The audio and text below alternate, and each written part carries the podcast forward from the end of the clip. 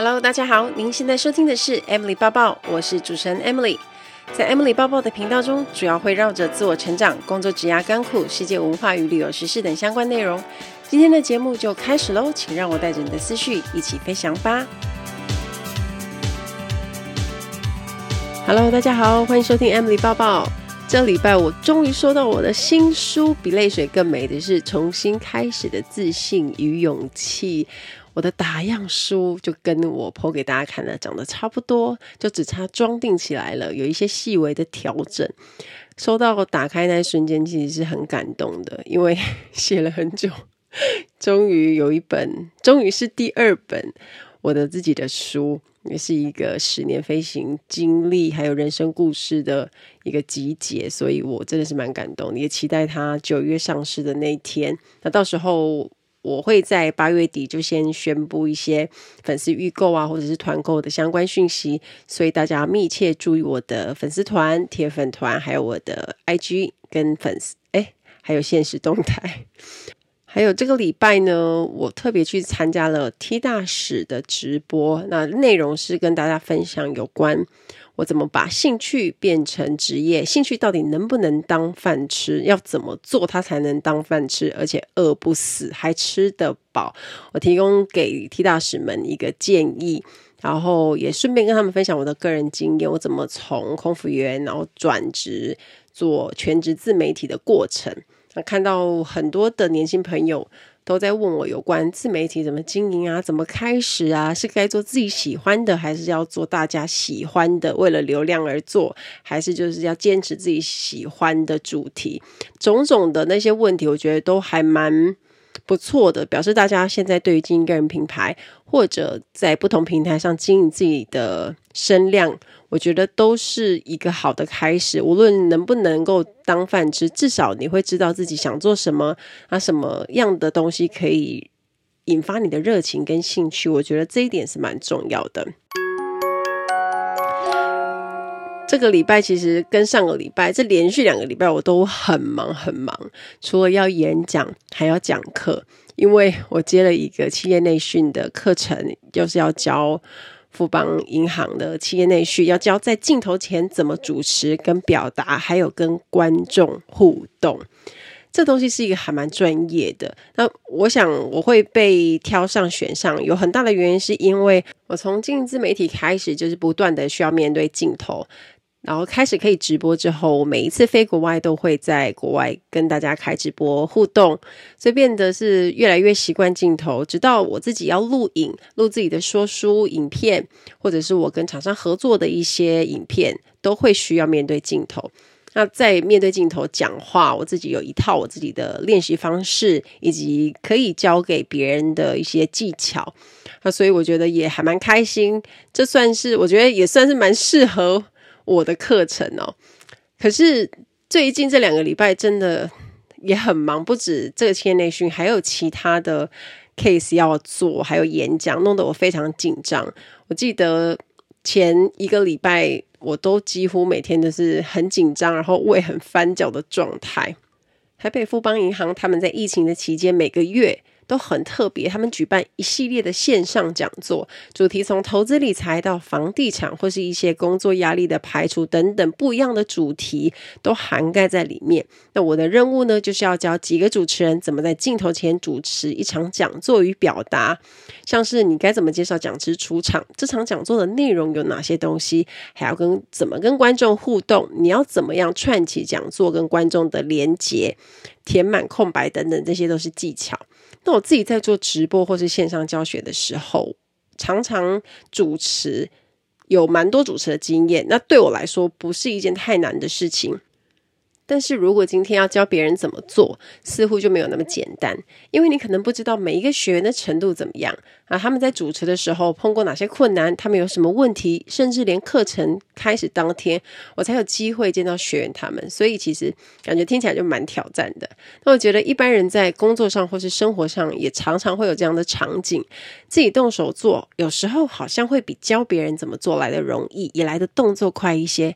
举个例子来说，就像公司来了一个新人。那主管要你教他怎么做公司的例行简报，那你可能要教他怎么样去架构啊，那会议的流程大概是怎么样，投影片的图片要去哪里找啊，颜色怎么搭配等等这些资讯，工作听起来就很多，对不对？虽然有一句俗话说，说的比做的容易，就像是台湾俚语常讲的“出一支嘴”，可是我跟你说。真实的状况是说的比做的还要难哦，而且很多人会觉得工作只要出一张嘴是最轻松的，但我觉得并不是这样，因为出一张嘴的人要扛不少责任，而且要把话说好，把人教会。因为自己会做跟会教别人，这是两件事，所以我们今天要来聊一下，如果你要出一张嘴叫人家做一件事，要怎么说别人比较容易学会。先来说一个故事，我有一个朋友之前在当房仲，那他的业绩一直是很好，后来他就慢慢因为业绩好高升，就变成店长。他当了店长之后，事情就变得比较多嘛。那其中让他觉得最伤脑筋的就是怎么样教新进的房仲工作。房仲有一个工作最重要，就是要去怎么去挂那个看板，也就是我们常在路边上看到的某某地段建案多少钱的那种大大小小的扛棒。然后我那个朋友就叫几个新来的同仁，跟他讲说：“哎，你要挂在什么样的地方比较显眼，客人才会容易看到啊？然后要怎么挂，风吹了才不会倒啊？等等那种美美嘎嘎。”结果没想到啊，这个新人来没有不到一个礼拜，店里就吃了三张罚单，因为都被检举违规。就我们那朋友就很生气啊，你们不知道不能贴在那里吗？会不会拍照被罚？你们不知道吗？啊，算了，跟你们说那么多也不会，教你们又很浪费时间，我还是自己来好了。结果我的朋友就只好自己默默的做。我想听到这里有很多听众应该不不少人碰过这样的主管。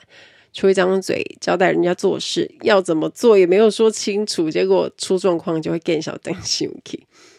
虽然这个例子很多人听了会笑，但我们仔细思考可以发现，有时候用说的真的比自己动手做的还要困难许多。为什么呢？因为当我们要把一件事情交给别人，要交到教会的程度。不能只是当下我想到什么就说什么给对方听，也不能看到人家犯错就立刻纠正他的错误，因为你忘了事先提醒。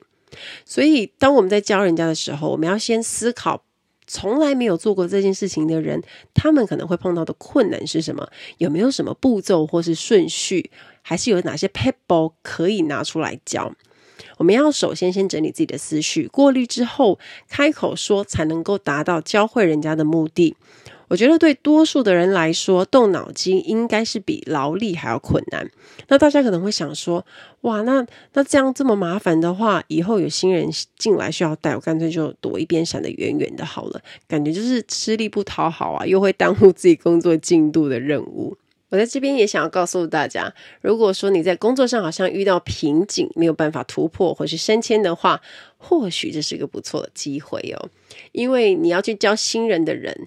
我们简称为 mentor 好了，它可以成为你在职场跳板的工作。你想想看，如果今天主管交办你带新人的任务，你完成了，而且把新人教得很好，很快就能够上线分担团队的工作，亦或是在工作上有好的表现，主管也会去留意这个新人是谁带的，怎么教得这么好。反之，如果你带不好新人，让他到处出包。然后挖了一堆洞啊，你可能要帮他背一些黑锅啊。主管也会觉得说啊，只不过交给新人，为什么连这么简单的事情你都做不好？这样往后呢，有重大的任务，他可能也不会把你列为执行的人选。所以担任 mentor 的好处，除了可以让你获得上司的肯定之外，带好新人，说不定也能够减轻你工作上的压力。请新人帮你分摊一些工作，让你可以有机会做更重要的事情，帮团队获得更大的订单或是成果。这样升迁机会当然也会随之而来啊。那你们觉得要教人最重要的是什么？是要专业能力够强，表达能力够流畅，还是教学技巧要很好？我觉得最重要的其实不是前面那几点，最重要的是有耐心跟热心。为什么会这样说呢？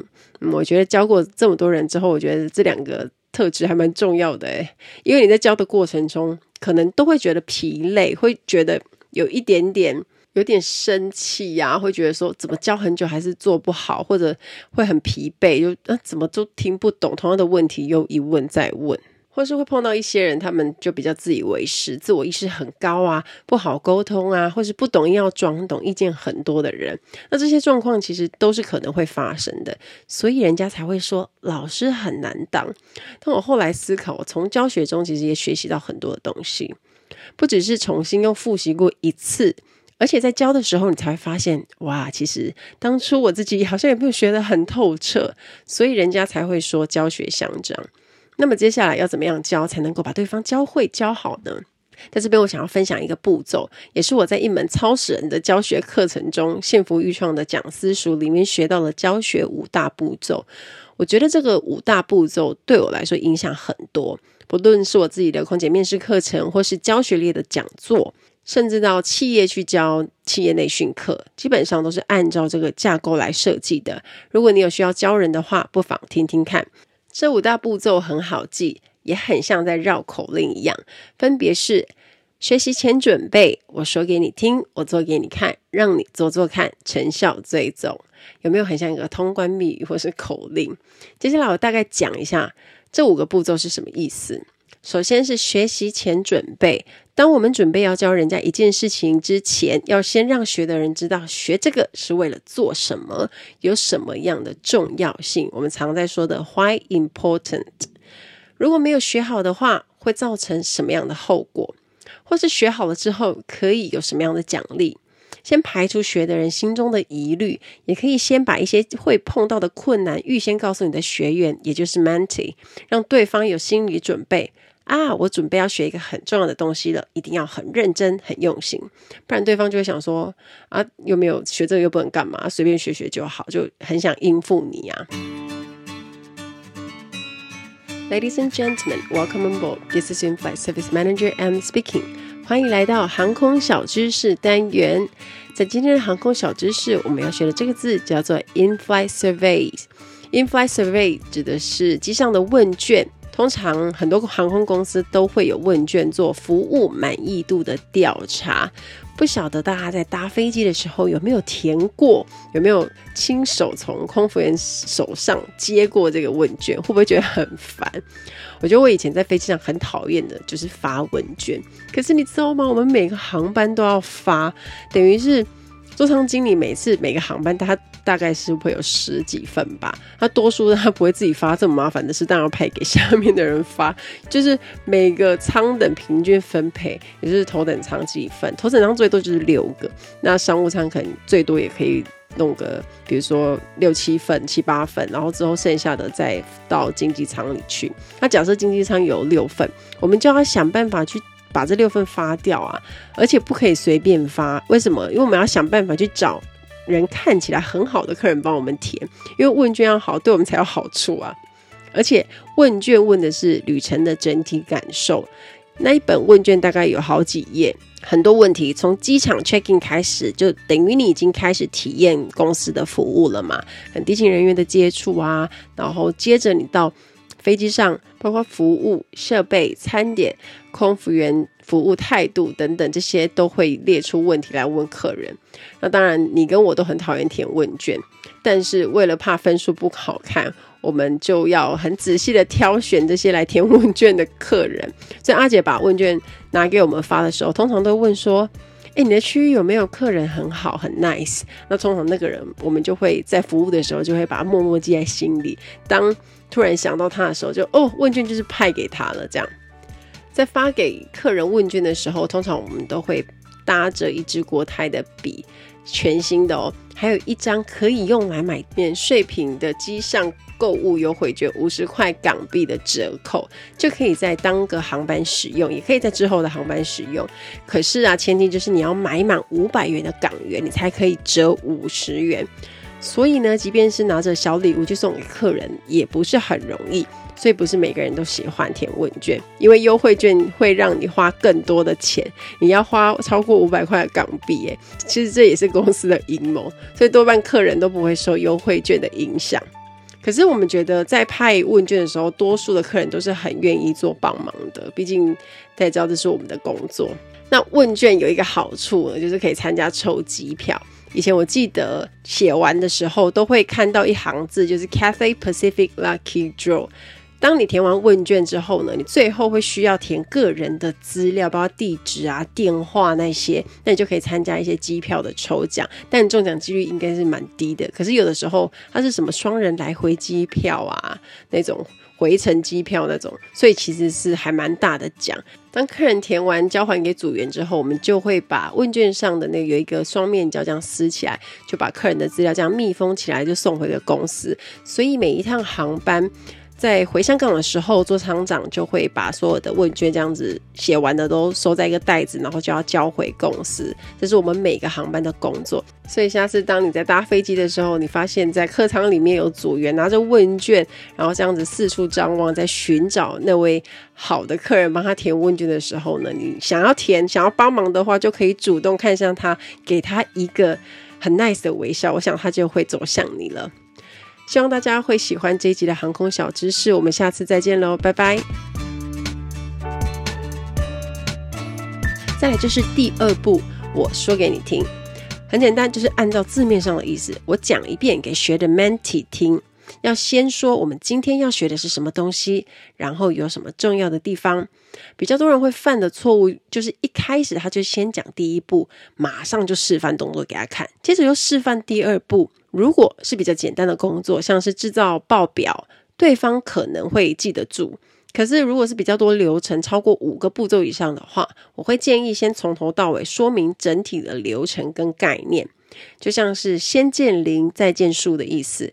让学的人在脑中有一个很基本的轮廓跟想象，这当中也要不断的询问对方，在你解说的过程有没有听不懂的地方。如果你是碰到很专业的术语，也记得一定要用口语的方式来说明。最近我常之前用在家用烤盘煎牛排，那我们就用牛排的例子来说好了。有些主厨会教大家要把牛排煎到有梅纳反应。牛排才会好吃。我相信，如果你是第一次听到梅纳反应的朋友，应该会不知道在讲什么。这时候，你就要用口语的方式来说明。你可以说，牛排要好吃，要记得煎到牛排外皮会酥、会脆脆的，但是不会焦黑的程度，就很像我们在煎萝卜糕一样，外表会有恰恰，但是里面又会很软嫩。这样子是就是好吃、很成功的意思。而且，另外，人的大脑其实不太可靠。你要请对方用笔记记下来你说的专业术语跟步骤，如果你能够把它编成一个口诀，就会更好记。就像烫伤，我们知道要冲脱、泡盖、送洗手，就要按照内外夹攻大力碗一样的好记。说完了之后，接下来我们要进行到第三个步骤，我做给你看。这个时候，mentor 就要把刚刚说的内容按照步骤示范一次给 mentee 看。在过程中，随时要问 mentee 说：“你教过的内容，像是细节或是关键容易犯错的地方，不断的提醒他。如果步骤比较多，记得不要一口气示范完，你可能要拆成好几个部分去示范，这样子才会好记。就举刚刚煎牛排的例子，第一部分我们就要先示范怎么退冰，怎么擦干牛排和调味；第二部分来示范煎肉的过程。”最后再来示范要静置多久，怎么判断熟度，还有切肉等等。当 Mentee 碰到问题，我们就停下来解答，也要提醒 Mentee 不懂的话就要问，不要不懂装懂，不然如果出包，其实才更麻烦。我们说了也做了，接下来就要换 Mentee 来表现了。所以第四步让你做做看，就等于是现场实做演练。Mentee 在实际操作的时候，Mentor 就要在一旁观察。整个过程中，你要从旁协助跟鼓励。那你可以说：“哦，你做得很不错，做得很好，很标准，这里超棒的。”等等这些鼓励的话，去增加他们的信心。但如果你对于结果不满意的话，你也可以再要求他重新做一次，这样你也可以及时修正跟回馈。我们在回馈对方的时候，不管他是你的学生，他是你的同事，他是你的 mentee，都可以用三明治回馈法。可以先称赞他做的好的地方，再来告诉他哪些地方可以更好，最后再一次肯定他的表现。这样第一次做就可以做到这种程度，真的很不简单。那这样的方式，其实我常常在回馈我的学员，我也在我的空服面试课程中使用，因为我们都会有模拟面试的阶段。那可以让学员真实的体验真正的航空考试考场是怎么进行的。那三明治回馈比较不会击溃学员的信心。记得我们的目的是要教会人家，而不是考倒人家哦。前面四个步骤完成之后呢，可以的话最好做一个小考试，或者是复习的成效追踪，这样才会知道 Menti 最后到底有没有学会，还蛮像我们在念书的时候，老师教完一定要来一个考试跟测验。就像我这次去帮富邦上内训也是一样的，学员在第一天的课程结束之后，他们要回去练习做作业，要录影片给我看。我也会针对他们的表现，在录音回馈每一个人可以改进的地方有哪些。那第二天的课程就是一整天都是演练日，他们就要真枪实弹的模拟上台，那我就可以验收到底第一天的课程他们学到了多少。虽然说他们本身的口条跟口语表达能力已经很不错。但是当学完更进阶的技巧之后，还是会有明显的进步，完全跟我一开始碰到他们的时候就差很多。所以当我在看到他们做成果展现的时候，我自己身为老师觉得非常非常有成就感。这个就是学习加上刻意练习后的进步。那就算是教小孩呢，一样也是可以用这个教学步骤。所以如果爸爸妈妈你们想要训练小孩帮忙做简单的家事，像洗菜啊、吸地板、折衣服这些都可以。爸爸妈妈记得要先说怎么做，再示范，再让小孩做一次，这样你就能知道这个小孩是不是真的有学会。那如果你在发现小孩有步骤做错啊，或者是他有地方搞不懂，爸爸妈妈这时候就可以适时的指导，这样子呢，他就很快能够学会。以前要升商务舱服务客人前，我们都还要再受训，因为商务舱的服务跟经济舱服务的顺序不太一样，而且商务舱就是人比较少，而吃的比较繁复，我们必须去学餐点怎么摆盘才会看起来漂亮，而且让人家有食欲。甜点蛋糕，像我们在飞机上的蛋糕是切成三角形，那我们还有那个角度要朝哪一边会比较就是比较正确，然后上菜顺序都是有步骤的。那老师也是在课堂中先说明，他做一次，接着再实际让我们练习操作。你一定要动手做，你才会记起来。而且还旁边还会有照片分解图，让我们对照看。这样的学习，我已经有很多的经验。其实这样真的效果比较好，而且你比较不容易忘记。因为多数人会犯的错就是他会停留在解说。那他教完之后，他以为对方可能就是。就很厉害，马上就会学会。说完以后，立刻叫对方做一次。可是他就略过做给你看的步骤。当对方脑中没有影像的记忆，就很难一口气完成你说的任务，或者是你的教学。不管大人小孩都是一样的，千万要记得这个教学模式。像很多人的爸爸妈妈可能也不是太会操作智慧型手机。我每次在教我妈的时候，我都是按照 Bezos 步骤教我妈的。我发现这样做，她明显学的比较快。如果我可能在忙啊，或者是可能就是专心要做我的事，没办法好好教她，我可能就单纯口头说完，然后叫她自己做的时候，就是她还会有很多问题来问我，所以效果是差很多的。